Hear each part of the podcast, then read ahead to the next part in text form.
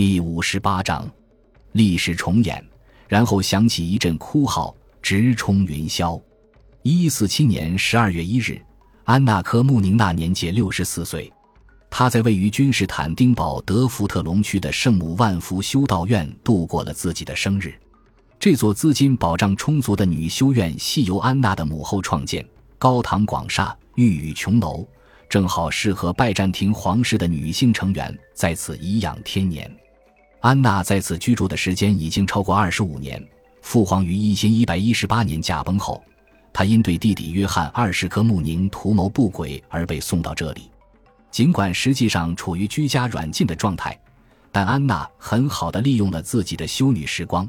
围绕自己建立了一个由研究基督教经文和古代哲学家著作的杰出学者组成的文化圈，他与其中任何一位相比都毫不逊色。他是一位卓有成就的历史学家，对语法和修辞学、玄学和医学有着浓厚的兴趣，涉猎柏拉图和亚里士多德的著作，并且将《圣经》与荷马作品中的大段内容都默记于心。正是在这家修道院内。安娜于十二世纪四十年代中期开始创作她一生中最伟大的作品《阿莱克修斯传》，以颂扬他父亲的丰功伟绩。其宏大的叙事笔法不禁令人联想起古代的希腊历史学家。为了编撰这一鸿篇巨制，安娜利用了她自己在阿莱克修斯统治时期童年和青少年的记忆，与退伍老兵的访谈，以及来源于帝国档案室的文件。他写到了阿莱克修斯和自己的母后伊琳娜、罗贝尔吉斯卡尔和塔兰托的伯西蒙德，来自北方的佩切涅格人，来自东方的突厥人，以及从西方而来、四处打劫、野蛮成性的十字军。如此一来，他将一个风云时代的所有幽灵都唤回人间，而他则是这个时代留存于世上为数不多的人之一。十二世纪四十年代晚期是撰写这部史书的最佳时机。这个时期，诚如一位希腊作家所言，诺曼人、法兰西人、高卢各民族、生活于古罗马周围的民族、不列颠人、布列塔尼人以及整个西方阵营都被一个信手拈来的借口策动，他们将穿越欧洲前往亚洲去与突厥人作战，重建巴勒斯坦的教堂并寻找圣地，但其真实目的是通过攻击和践踏他们前方的一切来攫取罗马人的土地。好像十一世纪九十年代的所有事件都在重演。安娜的侄子，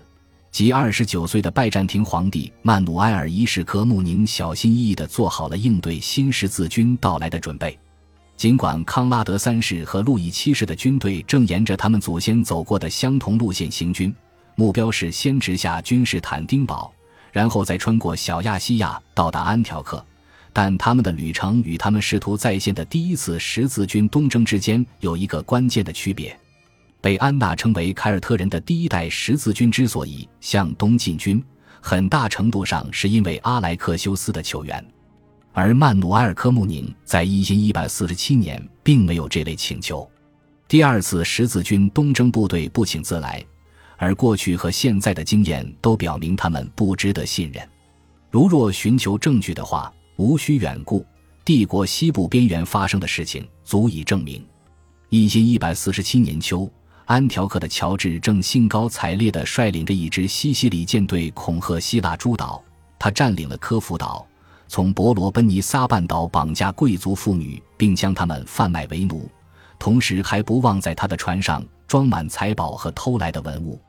因此。曼努埃尔对康拉德三世和路易七世的计划反应谨慎，也就不足为奇了。他大规模地修复了君士坦丁堡的古防御工事，建造年代可追溯至公元五世纪迪奥多西二世时代的双层城墙得到了加固，护城河也被挖深，城墙上旌旗飘扬，宣扬着帝国的军事力量和无双威望。使者们被派往帝国领土的各处边境。等待十字军的到来，并全程护送他们，以确保将巴尔干半岛受到的扰动降到最小的程度。曼努埃尔写给路易七世的信中说道：“听闻您将前来我国，本人倍感欣喜，深表谢意。但是恭维的背后，他已经为最坏的情况做好了打算。第一批到达的十字军是康拉德三世的部队，这位德意志国王先于路易七世出发，沿多瑙河顺流而下，于一因一百四十七年晚夏进入拜占庭帝国的领土。他带来了一支庞大的军队，战斗人员总人数约达五万名，另有数千名朝圣者作为非战斗人员随军同行，由一群德意志精英贵族指挥，其中包括他的侄子施瓦本公爵腓特烈，也就是后来的腓特烈巴巴罗萨。一位名叫曼格尼奥斯普罗德姆斯的拜占庭诗人表现出东方人对西方人固有的反感、道德蔑视加生理排斥。他将德意志人形容为加达拉的猪群，肮脏邪恶、桀骜不驯、破坏诚信。加达拉的猪群这一诗化称为很快就被可怕的事实证明何其贴切。一四七年九月七日。德意志十字军被曼努埃尔的使者们催赶着穿过了帝国的西部地区，一路上只有零星的混乱产生。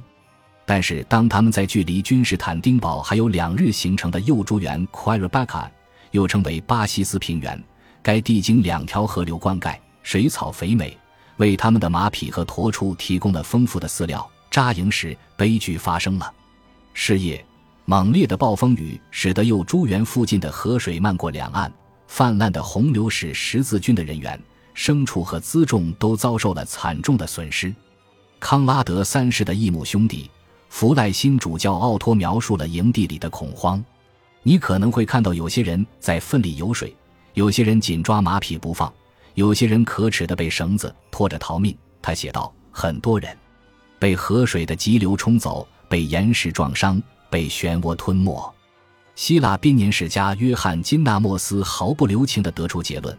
人们可以合理的猜测，上帝对他们很生气。曼努埃尔·科穆宁无意坐视康拉德三世的十字军在自己的家门口失败，毕竟他与德意志国王沾亲带故。康拉德的王后苏尔茨巴赫的哥特鲁德是皇后伊琳娜的长姐。然而。他同样不希望看到西方十字军的全部人马都在君士坦丁堡的城门前扎营，所以，疑似康拉德三世的军队从洪灾中脱困晾干后，他便迫不及待地催促他们渡过博斯普鲁斯海峡，进入小亚细亚。这正中康拉德下怀，他之前就雄心万丈地计划快速行军，在来年春天就到达安条克。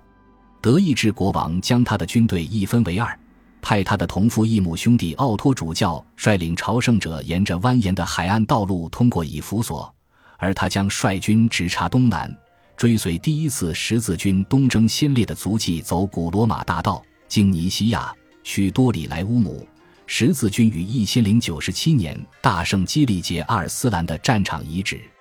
从那里他将直面苏丹的都城艾科尼厄姆。然后穿过群山进入叙利亚北部，他们于十月十五日前后出发。自第一次十字军东征的时代以来，小亚细亚的恶劣环境丝毫没有改善迹象。突厥人对前来冒险的西方人也丝毫没有心慈手软。此时，瑟尔柱罗姆国的苏丹是基里杰阿尔斯兰之子马苏德一世，在他漫长的统治期间。马苏德一世极大地强化了罗姆苏丹国对曾是部落酋长控制地区的权威。